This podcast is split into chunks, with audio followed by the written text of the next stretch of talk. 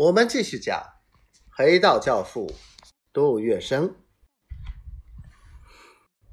那么，杜月笙建议说：“你是否先去跟吴运奇谈谈，劝他劝劝吴继老？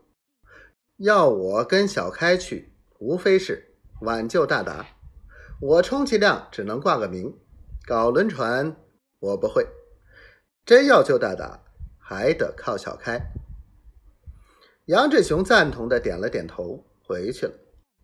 他这时在德商西门子洋行当总顾问，吴运琪常到他办公室来，因此第二天他便见到了吴运琪。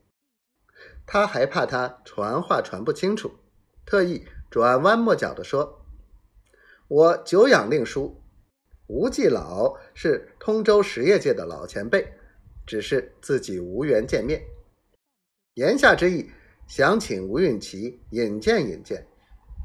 吴运琪很高兴地说：“这有什么问题？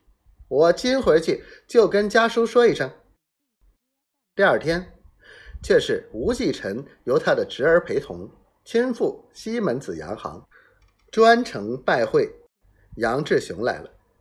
吴继臣一到，使杨志雄深感不安，颇有点窘。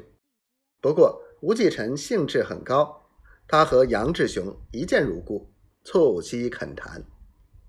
在这一次长谈中，杨志雄很技巧地提出了杜月笙的见解，认为一切应以挽救大达为前提。杜月笙深知杨管北有彻底整顿大达的能力，使这一历史悠久、具有光荣传统的事业机构发扬光大。吴继臣对杜月笙的热心诚恳非常感动，他在杨志雄面前马上表示出欢迎杜杨的决心与诚意。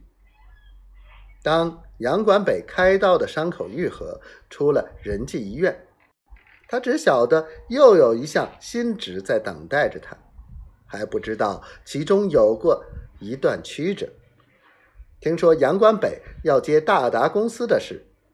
杨管北的亲戚长辈纷纷的把股权转移给他，以使他持有够多的股权，强化他在公司的地位。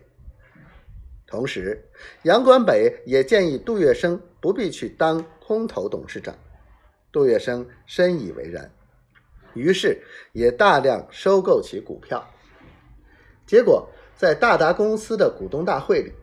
杜月笙和杨关北以足够的股权当选董事，在经过董事会推请杜月笙为董事长，张孝若为常务董，各兼总经理，而杨关北副职。此外，还有杨志雄和胡小安两人也当选了常董，杨胡两位常董同为杜系人物。这时，苏北一带。遍地盗匪，声势浩大。由于盗匪多如牛毛，横行霸道，苏北各地交通几已断绝。